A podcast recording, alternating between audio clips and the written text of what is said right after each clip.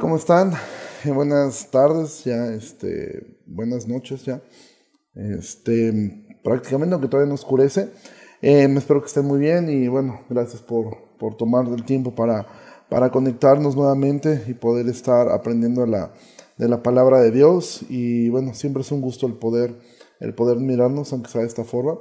Y bueno, vamos a comenzar orando. Señor, muchísimas gracias por esta, por esta noche. Gracias porque nos has provisto estos medios para poder eh, ahora utilizarlos para, para, para la extensión de tu reino y para la predicación. Yo te ruego, Señor, en especial por personas que estén escuchando esto por primera vez, em, que puedan estar ellos mirando este tipo de transmisiones por primera vez. Te ruego que quieras usar esto para alcanzarlos y también a nosotros nos ayudes a poder mirar cómo luce la vida de un creyente, cómo luce la vida de, de un verdadero cristiano. Yo te ruego, Señor, que bendigas a cada uno de los que están del otro lado en este momento en vivo, pero también de las personas, Señor, que ven y escuchan esto eh, con, con, los días, Señor. Te ruego que seas con ellos y que tú nos ayudes a poder ser cada vez más como Jesús en todo lo que somos y en todo lo que hacemos. En el nombre de Jesús oramos. Amén. Bueno, vamos a continuar con, con nuestro estudio. Estábamos en, en Primera de Juan, este libro que fue escrito por el apóstol, el apóstol amado, y que como hemos dicho varias veces, este libro realmente se cree que, bueno, fue un sermón, realmente esto fue un mensaje, y nosotros tenemos una transcripción de un sermón completo, porque tiene toda la intención de, eh, todo el formato de, de, un sermón, donde realmente está, eh, es de los libros que tiene tan claro cuál es el tema, mostrarnos que Dios es luz, Dios es amor, pero también mostrarnos cómo luce la vida de un creyente, cómo es que luce eh, eh, la vida de, de, un, de, un, cristiano. Entonces, eh, ¿qué fue lo que vimos la, la, semana pasada, el día viernes? Estuvimos mirando acerca de las marcas, que algunas marcas, vimos tres marcas, tres distintivos de un verdadero creyente. recuerda Juan en el primer capítulo ha, ha dejado en claro que eh, que el anda en luz pues tiene una, una cercanía con sus hermanos en la fe eh, eh, y, hace una conexión directa siempre con eso y esto lo vamos a ver aún hoy más claramente en el capítulo 2. Entonces vimos la semana pasada acerca de, de algunas marcas distintivas, vimos tres, las tres primeras que contiene el capítulo 2 de Juan, ¿Cuáles son? Bueno, que un verdadero creyente, que lo que hace eh, un verdadero creyente guarda sus mandamientos, es decir, considera los mandamientos de Dios en las decisiones que toma, considera y los toma muy, muy en serio. Otra de las cosas que, un distintivo que tiene un verdadero creyente es que un verdadero creyente eh, guarda su palabra, es decir, eh, observa eh, su palabra también, de ahí conoce realmente los mandamientos, de él conoce. Y el tercer distintivo, evidentemente, pues es el que tiene que ver, que, que vimos que un verdadero creyente anda como Jesús anduvo. Esa es una forma em, de andar como Jesús anduvo, no conforme yo me lo imagine, no conforme yo pienso que anduvo, sino poder mirar la escritura y poder ver cómo realmente era Jesús, no ese Jesús eh, hippie que algunos imaginan, otros imaginan un Jesús débil, otros un Jesús revolucionario, otros un Jesús que, eh, que jamás confronta a nadie. Entonces debemos tener una idea de, de, Jesús bíblica, la forma como la Biblia nos expresa que era Jesús y no de la forma como nosotros nos imaginamos que era Jesús.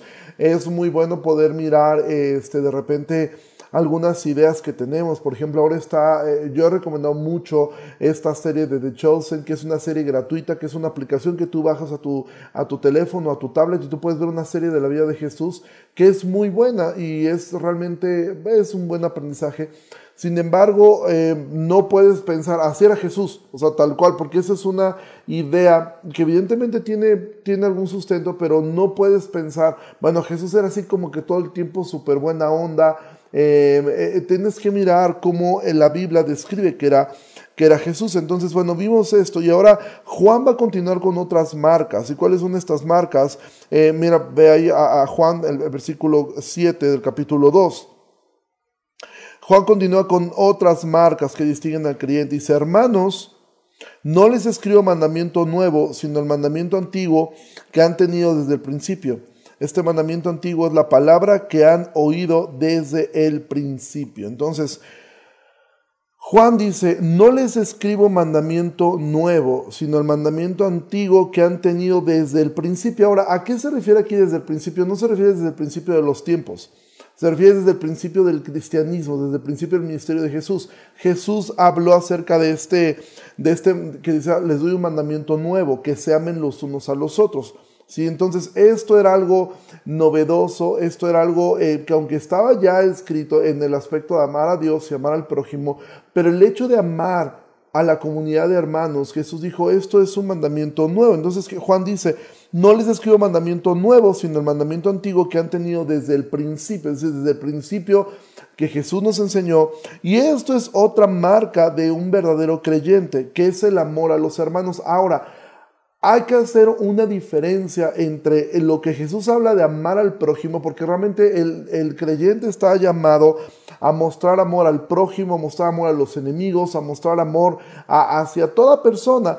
Pero hay un énfasis que Jesús hizo muy fuerte en el, en el amarnos los unos a los otros y en lo que Juan dijo, a hermanos, eh, eh, no les escribo mandamiento nuevo, sino mandamiento antiguo. Este mandamiento antiguo es la palabra que han oído desde el principio. Es decir, eh, este mandamiento es el hecho del énfasis que Juan hace, hermanos. Es decir, aquí él está hablando un grupo de creyentes. Y él está haciendo un llamado a que entre creyentes existiera e, e, este tipo de amor. De ahí la importancia que algo que el apóstol Juan va a hacer en esta, en esta carta y que es algo que se va a repetir mucho es que como hemos dicho, eh, eh, Juan es de alguna forma es como poder hacer un examen para ver si realmente tú y yo somos creyentes. Es una manera de poder autoevaluar si realmente nosotros hemos creído en Cristo o tenemos simplemente una idea eh, que no es que una fe, ¿verdad? una fe salvífica, sino una fe que simplemente eh, no se distingue nada de la fe que tiene un mormón, un testigo de Jehová o, o, la creencia que aún puede tener un demonio. Santiago, vimos cuando estudiamos Santiago que los demonios creen también, o sea, no hay una diferencia en esto. Sin embargo, Juan va a hacer constantemente la conexión entre el amor entre hermanos y esto únicamente se da de una manera muy cercana dentro del contexto de una iglesia local. ¿sí? El hecho de que tú pertenezcas a una iglesia local es el lugar donde tú puedes practicar esto, porque realmente es el lugar donde vas a ver a gente cotidiana. Obviamente tenemos hermanos que no están dentro de nuestra iglesia local. Eh, yo tengo muy buenos amigos eh, de, otras, de otras iglesias, pastores, personas con las cuales convivo, a las cuales amo, pero que no tengo la oportunidad de practicar el amor bíblico con ellos, porque son personas que veo y pueden pasar meses y no las vuelvo a ver. Pero las personas de la iglesia local son personas a las cuales veo cada ocho días y si asisto a grupos pequeños, las veo dos veces o a veces hasta tres veces. Y si sirvo, quizás las estoy viendo tres veces a la semana. Es el lugar donde yo puedo practicar. No estoy diciendo con esto que una persona que no pertenece a una iglesia local no es salva. Lo que estoy diciendo es que esa persona no está teniendo la oportunidad de poder autoevaluar realmente en dónde ha crecido su cristianismo en cuestión de amar. Porque esto es una marca del, del creyente. Versículo 8 dice, eh, dice Juan, sin embargo, les escribo un mandamiento nuevo. Ahora tú dices, bueno, a ver Juan, acabas de decir que eh, anteriormente eh, no les escribo mandamiento nuevo y ahora dice, sin embargo, les escribo un mandamiento nuevo. Y tú piensas, ok, Juan, primero que se ponga de acuerdo, está diciendo que no es mandamiento nuevo y ahora está diciendo que sí, que sí es nuevo. Ahora, aquí esta palabra nuevo no significa que sea algo que Juan se está inventando. Porque de hecho Juan no podría inventar mandamientos. Aunque sea apóstol, él no tiene la capacidad o la autoridad de hacer un dogma. Los mandamientos únicamente los ha establecido Dios. Ningún hombre, incluidos los apóstoles, pueden hacer mandamientos. Entonces, eh, lo que Juan está diciendo es que esto estaba regresando a las palabras de Jesús, un mandamiento nuevo. Dice, sin embargo, les escribo un mandamiento nuevo que es verdadero en Él y en ustedes, porque las tinieblas van pasando y la luz verdadera ya alumbra. Entonces dice, este mandamiento nuevo que Jesús nos dio, el amarnos los unos a los otros, es verdadero en Él. ¿Quién es ese Él? Es verdadero en Jesús. Es decir, Jesús vivió bajo este mandamiento. Él nos amó, Él amó a, a sus enemigos, ¿sí? Él amaba a los fariseos, él amaba al prójimo, mostró amor por personas a, que les sanó, que no fueron salvas, sin embargo, Jesús decidió sanarlos. Y tú dices, no todos los que se sanaron fueron salvos, no. De hecho, em, Jesús dejó muy claro que quizás hubiera un porcentaje de sanados, si pudiéramos sacar un porcentaje de sanados, nos podría servir mucho la historia de los diez leprosos. Solamente uno regresó y Jesús dijo, ¿y los otros no eran diez? Los otros nueve no. Los diez fueron sanados, solamente uno regresó. No toda la gente que Jesús sanó necesariamente fue eh, eh, eh, salvada, aunque es verdad, la mayoría de los milagros que tenemos registrados en los evangelios fue gente que, que fue salva, ¿sí? pero entendemos que Jesús sanó a muchísima gente. De hecho, Jesús prácticamente erradicó la, la, enfermedad de Israel en el tiempo que él estuvo. Sin embargo, no todos fueron, no todos fueron sanados. ¿Y cómo puedes saberlo? Bueno, en la crucifixión, ¿dónde estaba esa multitud de ciegos, de enfermos que él, que él sanó? Pero Jesús dice, yo les escribo un mandamiento nuevo. Eh, Juan dice, un mandamiento nuevo que es verdadero en él. Porque Jesús sanó a gente que era creyente, a gente que no creyó en él, mostró amor por sus enemigos, en la cruz dijo, no les tomes en cuenta este pecado, ¿sí? Pero hubo un amor especial hacia sus discípulos, no solamente a los doce, sino al grupo de discípulos. Si tú lees Juan 17, tú vas a mirar una expresión de amor tan profunda en la oración que Jesús hace por ellos y por nosotros. Porque es obvio, Dios ama al mundo, sí, Dios ama a todas las personas. Hay un amor evidentemente hacia la humanidad. Dios no es que no ame a, las personas, aunque evidentemente la Biblia dice que Él está airado, sí, que Él aborrece a todo el que hace iniquidad. Hay una gracia especial una forma en que el amor se manifiesta hacia el mundo, de una forma de una gracia donde Dios les permite a muchas personas eh, tener una casa, tener salud, tener em, ciertas cosas, una vida tranquila en este mundo, y Dios muestra ese amor. Sin embargo, ese amor eh, de padre únicamente lo tenemos nosotros que somos sus hijos. Ese amor de padre únicamente el creyente lo, lo, lo, vive. Jesús, eh, Juan dice, es verdadero en él y en ustedes, porque las tinieblas van pasando y la luz verdadera ya alumbra. ¿sí? Entonces, ahora sí va Juan a entrar y a explicar cómo es que luce esto en un creyente. Y esta es una idea que Juan va a retomar varias veces, así como en un sermón, cuando eh, quienes hemos predicado la palabra de Dios, a veces eh, el punto principal o lo que tú quieres dejar en claro, lo repites varias veces. Juan va a repetir esta idea va, eh, por lo menos dos o tres veces a lo largo de la carta. Esta es la primera vez que lo va a hacer, versículo 9. El que dice, ¿sí? Ojo, Juan no está asumiendo que es creyente, sino el que dice, el que supone, el que se imagina que está en luz y aborrece a su hermano, está todavía en tinieblas. Y volvemos a estos absolutos de Juan. ¿Sí? Juan en ninguna parte dice, el que dice que está en luz y aborrece a su hermano, hey, fíjese bien porque puede ser que no sea creyente. Juan es totalmente blanco y negro. Juan dice, el que dice que está en luz y aborrece a su hermano, está en tinieblas. Para Juan no hay duda de eso. Juan no tiene preguntas, no dice, bueno, a lo mejor pudiera ser que sea salvo, pero cuide eso. No, Juan dice, si tú crees que estás, si tú aborreces a tu hermano, tú crees, te imaginas, supones que estás en la luz, pero la realidad es que estás en tinieblas. Y de esto prácticamente va a tratar el resto del capítulo. Y esto es básicamente lo que vamos a mirar hoy hasta el versículo 11. ¿Sí? Porque esto es lo que va a tratar prácticamente el resto. Ahora, entendamos la palabra aborrecer, porque prácticamente ninguno de nosotros diríamos, no, yo no aborrezco. Ahora, hermano, date cuenta.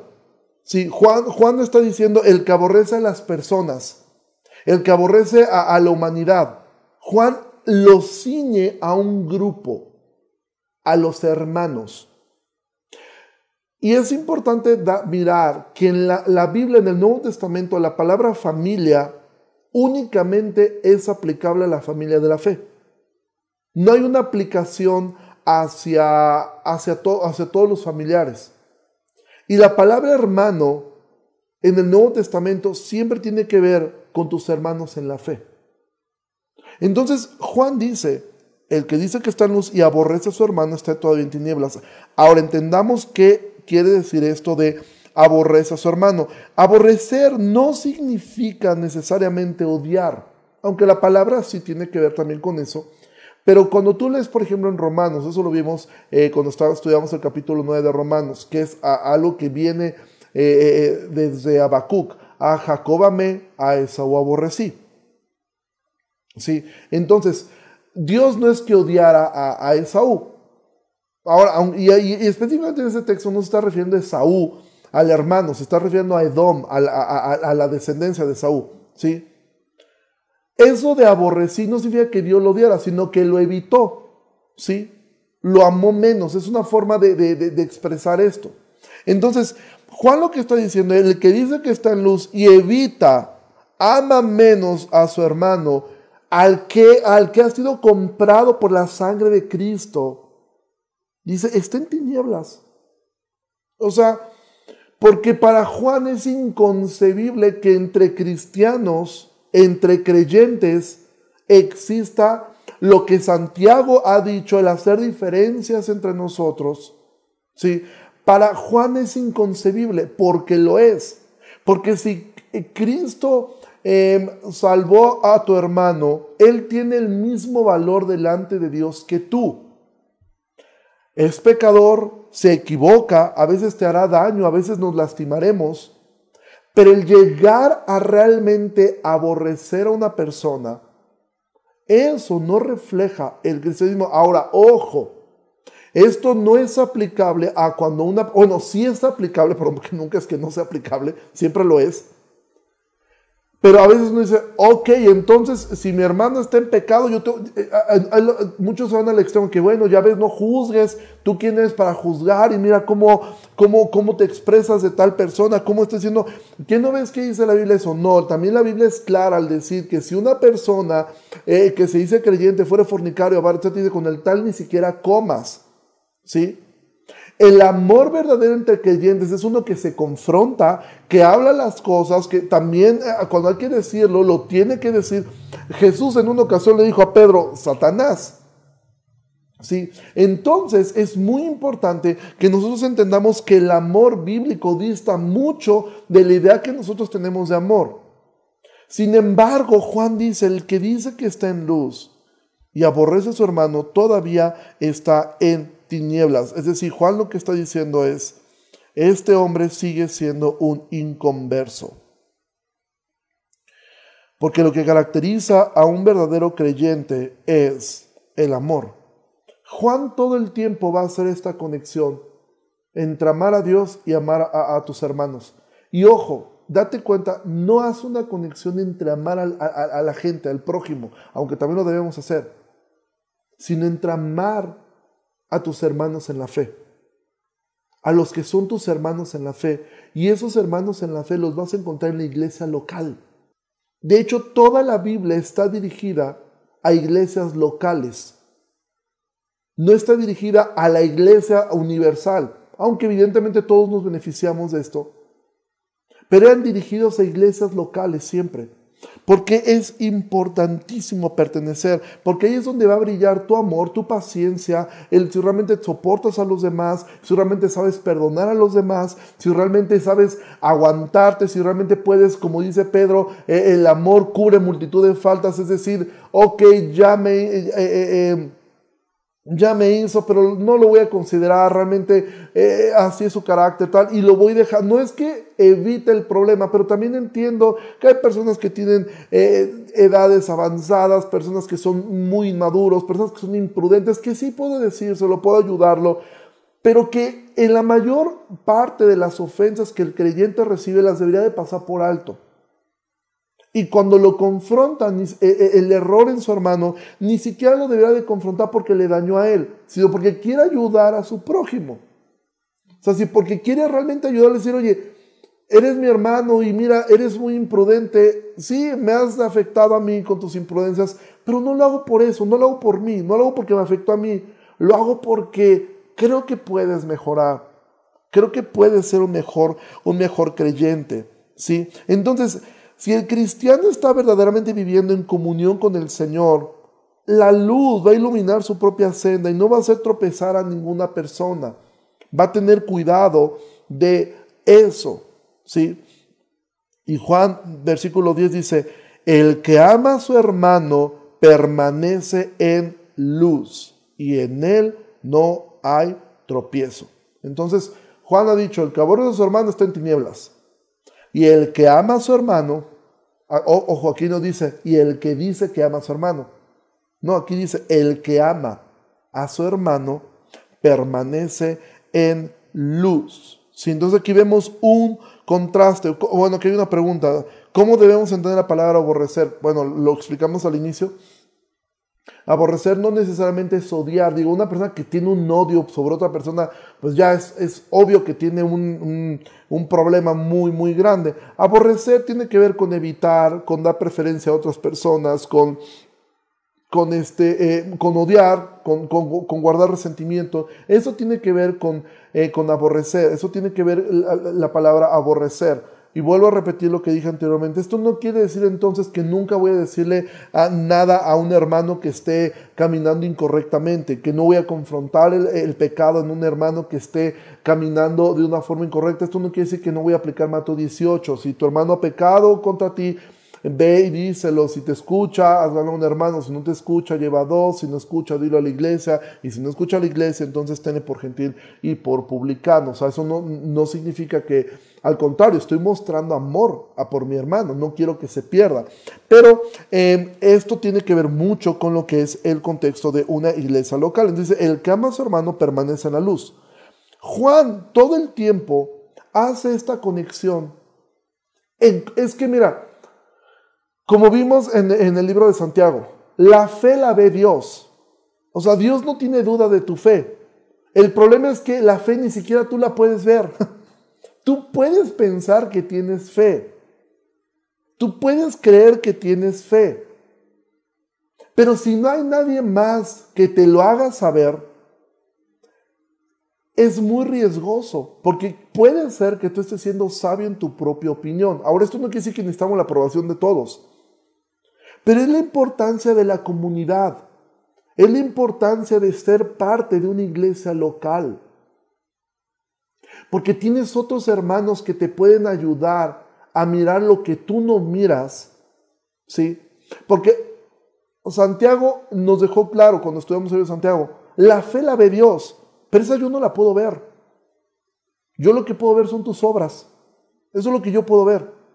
Por eso Santiago dice, la fe sin obras es muerta. ¿Por qué razón? Porque la fe te va a llevar a algo, pero si tú no tienes en dónde demostrar esas obras y que otras personas puedan dar testimonio y puedan ayudarte a, ver tu avance, realmente tú estás caminando sobre el aire. ¿Por qué razón? Porque todos necesitamos eso. No podemos ser sabios en nuestra propia opinión. Por eso dice el libro de Proverbios, en la multitud de consejeros hay seguridad. Siempre digo esto. Mucha gente piensa que dice, en la multitud de consejeros hay sabiduría. Eso no dice Proverbios. Sí, eso sería antibíblico, porque la sabiduría viene por el temor a Dios. Dice, en la multitud de consejeros hay seguridad. Es decir, si tú puedes ir con, con tus hermanos en la fe, y ellos te están diciendo, oye, yo miro esto, yo miro aquello en tu vida, acéptalo. ¿Sí? Pero si tú no tienes una vida de comunión con otros, es muy difícil que tú puedas evaluar esto, porque es en la comunión unos con otros. ¿Cómo puedes tú saber si realmente Dios ha mudado tu corazón y que ahora puedes, ya no eres rencoroso? ¿Cómo puedes saber eso? Hasta el día que alguien te haga daño, te lastime y reacciones distinto. En ese momento tú dices, wow, el Espíritu Santo ya cambió mi corazón. Porque en otro tiempo yo le hubiera dicho hasta lo que no. pero ahora me doy cuenta que algo cambió en mí. Pero si eso es algo que haces con el vecino que no lo ves nunca más, no, donde va a brillar es con esa persona que lo hace una y otra y otra y otra y otra vez. Y entonces tú tienes la oportunidad de perdonar 70 veces 7. Por eso Pedro dijo, ok, Jesús dijo, ok, ok, ¿hasta cuánto es perdón? Hasta 7 nomás, ¿no? O sea, 7 y ahí le paramos. Jesús dijo, no, esto es para siempre. ¿Sí? ¿Por qué? Porque el andar en luz te va a llevar a eso. Y eso no lo vas a poder mirar hasta que no tengas ese contacto con otras personas imperfectas. ¿Sabes quiénes pensaron en alejarse de todo y de todos? El, movimiento monástico eh, de los monjes, de los monasterios, surgió por un grupo de gente que no quería contaminarse y que no quería convivir con nadie. Entonces dijeron, vamos a encerrarnos a la cueva para no convivir con nadie para no poder evaluar, y no, podían evaluar entonces realmente nada. ¿Cómo puedes saber si tienes la capacidad de, perdonar, la capacidad de, amar? ¿Cómo puedes saber que tienes paciencia si no tienes personas que te, que te metan en, en situaciones de, estrés? ¿Cómo puedes saber eso? ¿Cómo una persona puede saber? Imagina un atleta de alto rendimiento y que está haciendo ejercicio en su casa solo todo el día, todo el mundo está ejercitando, ejercitando, y él dice, yo podría ir a las Olimpiadas. ¿Cómo lo sabe? Si nunca ha salido a correr con otras personas. ¿Cómo podría ser? Yo ya puedo correr mejor que, que, todos en este país, pero nunca lo hace. Simplemente corre en su casa y él cree que lo hace muy bien. Lo que él crea es indistinto. Solamente hasta que salga y corra contra otros se va a ver su resistencia, se va a ver su condición física y se va a notar si lo sabe hacer. De ahí que Juan haga siempre esta conexión con la iglesia local, con tus hermanos, con las personas que puedes estar conviviendo con ellos. El que ama a su hermano permanece en luz y en él no hay tropiezo. ¿sí? Porque el que aborrece a su hermano realmente es un tropezadero para sí mismo, tropieza contra sí mismo, ¿sí? Y entonces tiene un problema constante. Porque realmente él no puede saber. De hecho, esto probablemente Juan está recordando las palabras de Jesús que están registradas en el Evangelio. En Juan 11, 9, Jesús dijo, no tiene el día 12 horas. El que anda de día no tropieza porque ve la luz de este mundo, pero el que anda de noche tropieza porque no hay luz en él. Entonces, el amarnos unos a otros realmente es, es parte del testimonio del Espíritu a tu Espíritu de que eres realmente un hijo de Dios. Y versículo 11, y con esto vamos a terminar el día de hoy. Pero el que aborrece a su hermano, y nuevamente Juan vuelve a lo que acaba de decir, pero el que por si no había quedado claro, dice, pero el que aborrece a su hermano está en tinieblas y anda en tinieblas y no sabe dónde va porque las tinieblas le han cegado los ojos. Entonces, en el versículo anterior, Juan dijo esto. En el que dice que está en luz y aborrece a su hermano, está todavía en tinieblas. Y ahora Juan va a decir aquí en el versículo 11, el que aborrece a su hermano está en tinieblas y anda en tinieblas. Entonces ya agrega algo más Juan dice, no solamente está en las tinieblas, es decir, pertenece a las tinieblas, sino que anda también conforme a las tinieblas. Es decir, Juan dice, no solamente es que pertenece ahí, sino que demuestra con su vida que pertenece ahí. ¿Por qué razón? Porque el amar a, nuestros hermanos en la fe, el amar a nuestros hermanos en Cristo, es parte importante de lo que es la vida cristiana. ¿Sí? El que aborrece a su hermano está en tinieblas y anda en tinieblas y no sabe a dónde va. Y esto es lo más triste, porque Juan está dirigiendo este, este mensaje a personas creyentes y a personas que decían ser creyentes, que pensaban que eran creyentes, que se imaginaban que eran creyentes. Y Juan dice, ok, ¿cómo puedes saber eso? Si tú aborreces a tu hermano, si tú evitas a tu hermano, si tú haces distinción con tus hermanos en la fe, demuestras solamente estas dos cosas. Que estás en tinieblas y que andas en tinieblas. Pero lo peor del caso es que esas muchas personas que están así no saben a dónde van. No tienen ni idea. ¿sí? Ahora, no estoy diciendo aquí que la salvación es por obras y que, bueno, si tratas bien a los demás, entonces tú te vas al cielo. No. Esto es, Juan está hablando de una forma muy, muy práctica. Si amas a Dios, vas a amar a tus hermanos. Evidentemente vas a amar al prójimo. Pero te digo algo, es más fácil amar al prójimo que amar a tus hermanos. Es más fácil mostrar amor hacia el que te pasa vendiendo eh, chicles en la calle, o un, indigente, o una persona que te encuentras un día. Es más fácil mostrar, porque en el fondo sabes que no lo vas a volver a ver quién sabe en cuánto tiempo. O que tienes la opción de no verlo. Pero mostrar amor con tu familia en la fe, alguien que vas a ver cada ocho días, y como repito, y si participas en grupos pequeños o sirves, que vas a ver dos o tres veces a la semana, ahí es donde tú vas a comenzar a evaluar muchas cosas, ¿sí? Porque Juan ha dicho, está en tinieblas y anda en tinieblas. ¿Sí? Es decir, señala su estado actual y que su conducta exterior refleja eso. O sea, su conducta al evitar, al no hablar, al, esto, está mostrando esto, esta parte. Entonces, ahora, hay un error a veces en pensar, y, no lo digo por, por, justificarme a mí o justificar, ahora veo que hay parte, personas del liderazgo de la iglesia aquí y hay pastores también conectados. No es una forma de justificarnos a nosotros, pero esto es recíproco. Mucha gente dice, es que el pastor nunca me habla.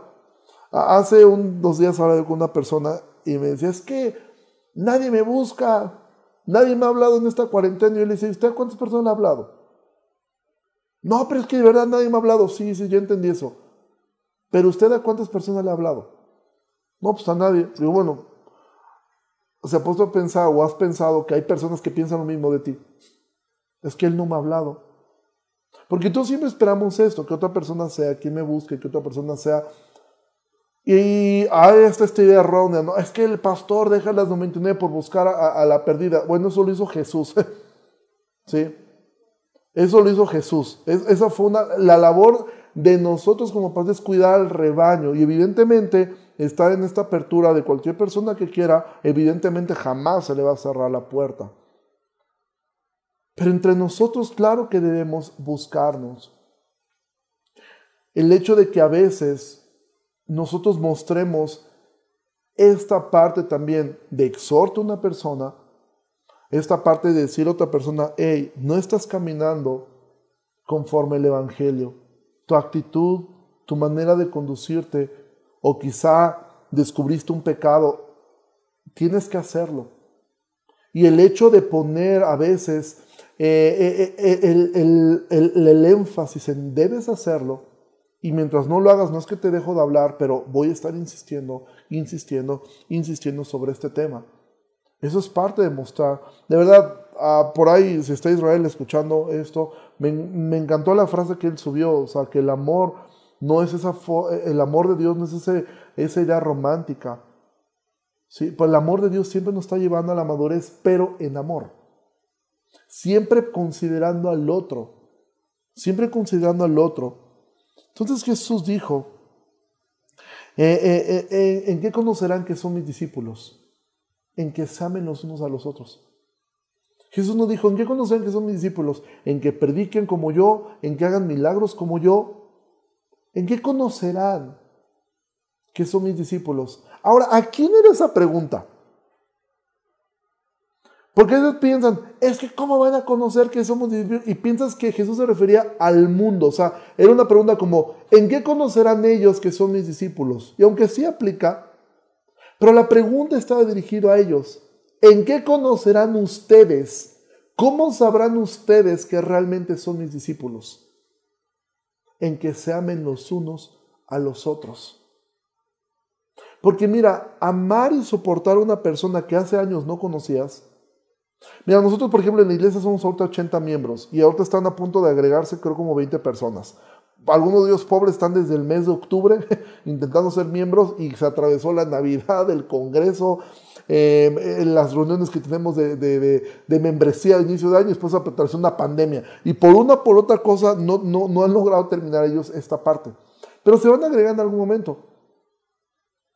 Ahora tú imaginas que tú eres un miembro fundador de la IBEG, ¿no? Dice, yo aquí llevo cinco años, casi seis años en esta iglesia, y llega una persona que tiene, que llegó en octubre a la iglesia y que ahora tiene el misma, la misma voz y el mismo voto que tú dentro de la iglesia, pero que obviamente quizás no tenga la madurez que tú tienes, que quizás no tenga los años que tú tienes, no tenga el conocimiento que tú tienes, que quizás sea áspero, que quizás sea imprudente, que quizás sea ofensivo. Pero ¿cómo reaccionamos nosotros? Y es que mira, Romanos, Santiago y ahora Juan son como estos tres libros que eh, hemos estado estudiando y que por lo menos yo decidí que fuera de esta forma porque hay una manera en que se van interconectando entre ellos. Recuerda, Romanos termina diciendo a partir del capítulo 12 cómo se vive la vida cristiana. Y habla de los maduros en la fe y los débiles en la fe. ¿Cómo demuestro que yo soy un fuerte en la fe? No que hago cosas porque sé que no son malas, sino que puedo abstenerme por amor al otro. Santiago, eh, aprendimos en el libro de Santiago, ¿sí? Tu fe debe llevar, debe producir obras para que, tú, para que tú puedas saber. No es que Dios no lo sepa, es que tú ni siquiera yo lo sé. ¿Cómo sé que soy salvo? Romanos 10, Romanos 8, por el testimonio del Espíritu a mi Espíritu. Pero ¿qué es ese testimonio? Las obras que Juan habla, que Santiago habla. Y lo más importante es esto, el amor unos con otros. Y de hecho, esta idea de, del que aborrece a su hermano está en tinieblas y anda en tinieblas y no sabe dónde va, es lo que Juan dijo en el capítulo 1 del versículo 7. Simplemente lo voy a volver a leer.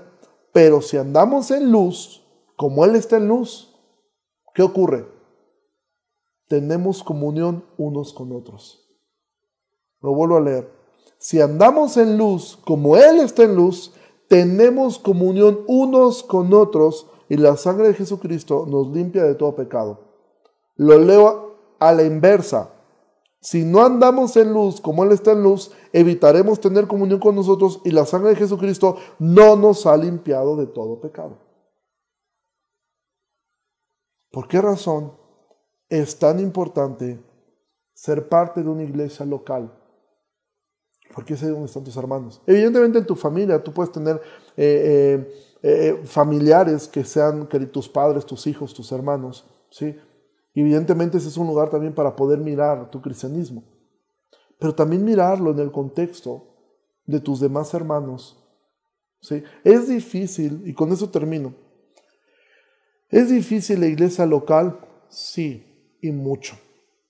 Yo siempre me ha encantado la comparación que hizo Spurgeon y que Marcos Vidal la retoma en este, eh, eh, en este disco del arca, ¿sí? donde él de una forma pedagógica, de una forma lúdica, de una forma que los niños pudieran entender, él compara las actitudes, él, él compara los animalitos del arca con actitudes que podemos tener nosotros. Él, pone al burrito que ya está cansado de que todo el mundo abuse de él, pone a la tortuga que, está, que, que nadie la soporta porque es lenta, ¿sí? pone al pavo real que se siente eh, inalcanzable, ¿sí?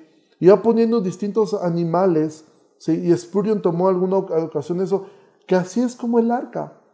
¿sí? Esta arca de salvación en la que estamos dentro nosotros, habemos de todo. ¿sí? Habemos de todo y desafortunadamente Dios cuando nos salvó no, no aventó al diablo lejos, también está, también está aquí. ¿Sí? Y evidentemente Jesús dijo que entre el trigo también está creciendo la cizaña, eso tampoco lo podemos negar. También hay falsos hermanos, también hay falsos comercios y también solamente que nosotros pues debemos convivir aquí, así. Y en la eternidad Él dice que Él va a tomar y Él va a sacudir. Entonces Todo lo que no era real quedará fuera. Pero mientras estemos acá, debemos amarnos los unos a los y estamos allá dentro de esa arca. Y ahí convivimos entre nosotros. Y en la iglesia local nos enojamos, nos enfadamos, a veces nos lastimamos. Pero es el lugar que Dios decidió que estuviéramos para poder mostrar realmente nuestro cristianismo. Y no decir, no, yo ya no me gustó esto, por tal o cual cosa, yo mejor me voy.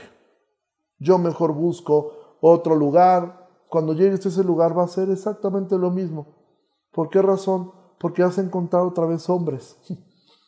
Ojalá existiera una iglesia de ángeles, donde estuviera Ángel Gabriel, Miguel, o sea, bueno, para si tuviera una iglesia así, dudo mucho que nos recibieran, ¿sí? Pero, y si fuera así, créeme que nosotros meteríamos problemas en esa iglesia. Si metimos problemas en el huerto del Edén, vamos a meter problemas en una asamblea de ángeles si existiera. La iglesia es difícil, es complicada. Yo mismo, siendo pastor de la iglesia, bueno, pues él es el pastor, al final del día, eh, eh, él es eh, quien Dios puso allí. Es difícil la iglesia local, no es fácil. ¿sí? No es sencillo. Pero como dije a Paul Washer, si esto fuera fácil, todos lo harían. Entonces, amados, Juan constantemente va a estar diciendo esto. Si amas a Dios, amas a tu hermano. ¿Sí? Pero si no amas a tu hermano, no amas a Dios. No existe. eso. ¿Sí? No puede existir un cristiano que evite a sus hermanos en la fe. ¿Sí? Y que realmente ame a Dios. No existe tal cosa. Entonces, hoy vamos a terminar aquí en el versículo 11 y que esto nos lleve a meditar y podamos nosotros pensar en nuestro corazón realmente sobre esto. ¿sí? Esto no quiere decir, repito, que tú solapes el pecado de otros en este afán de querer ser buena onda y que, si tú sabes que, que, un hermano tuyo se está conduciendo de una manera incorrecta, entonces tú digas, no, bueno, finalmente pues me cae bien, entonces ya no le voy a decir nada. No, no es eso. ¿sí? Sino el amor de decir, ok, cuando esa persona regrese y mi hermano regrese, lo vamos a recibir, lo vamos a amar, lo vamos a tratar eh, eh, eh, bien y vamos a empezar desde cero. Y aunque otra vez la vuelva a regar, vamos a, ayudarlo y vamos a estar aquí para él. Entonces, amados, que esto nos lleve a meditar en su palabra y pues vamos a orar. Señor, muchísimas gracias por tu palabra y gracias porque nos regalas estos medios para poder Em, ocuparlos. Gracias por tantas personas que están conectadas ahora mismo. Señor, tú eres tan bueno con nosotros. Ayúdanos a poder vivir como, como tú viviste, a mostrar el amor, el amor cristiano, el amor genuino, el amor que, que soporta, el amor que todo lo sufre, que no busca lo suyo, es amor que no es jactancioso. Es amor que no es envidioso. Es amor que confronta. Es amor que no tiene temor de decir, eh, eh, de señalar el error en la otra persona, en ayudar a mi hermano a quitarse las pajas de sus ojos, cuando yo primero me he quitado las vigas del mío. Te ruego, Señor, que bendigas a mis hermanos y que nos ayudes a poder ser creyentes a la luz, Señor, de nuestra iglesia local. Los que no pertenezcan a una iglesia local, yo te ruego que les proveas de un lugar eh, donde reunirse, donde poder estar con otros hermanos, Señor. Eh, los que son parte de una iglesia local, afirma en estos tiempos tan difíciles en los cuales no podemos reunirnos como tú lo estableciste debido a esta pandemia. Ayúdanos, Señor. Eh, que estos medios puedan servir un poco aunque nunca será lo mismo. Pero ayúdanos, Señor. Esto es lo que tenemos ahora y es la forma como lo podemos hacer. Bendice a tu iglesia y bendice a cada uno de los que están conectados en esta hora y los que escucharán esto más adelante. En el nombre de Jesús oramos. Amén y amén. Pues Dios les bendiga mucho, que pasen una excelente noche y este primero Dios nos vemos el día el día miércoles para continuar, este, vamos a, no vamos a terminar eh, el capítulo 2 el, miércoles, vamos a continuar con él. Dios les bendiga mucho, que pasen una excelente noche. Bye.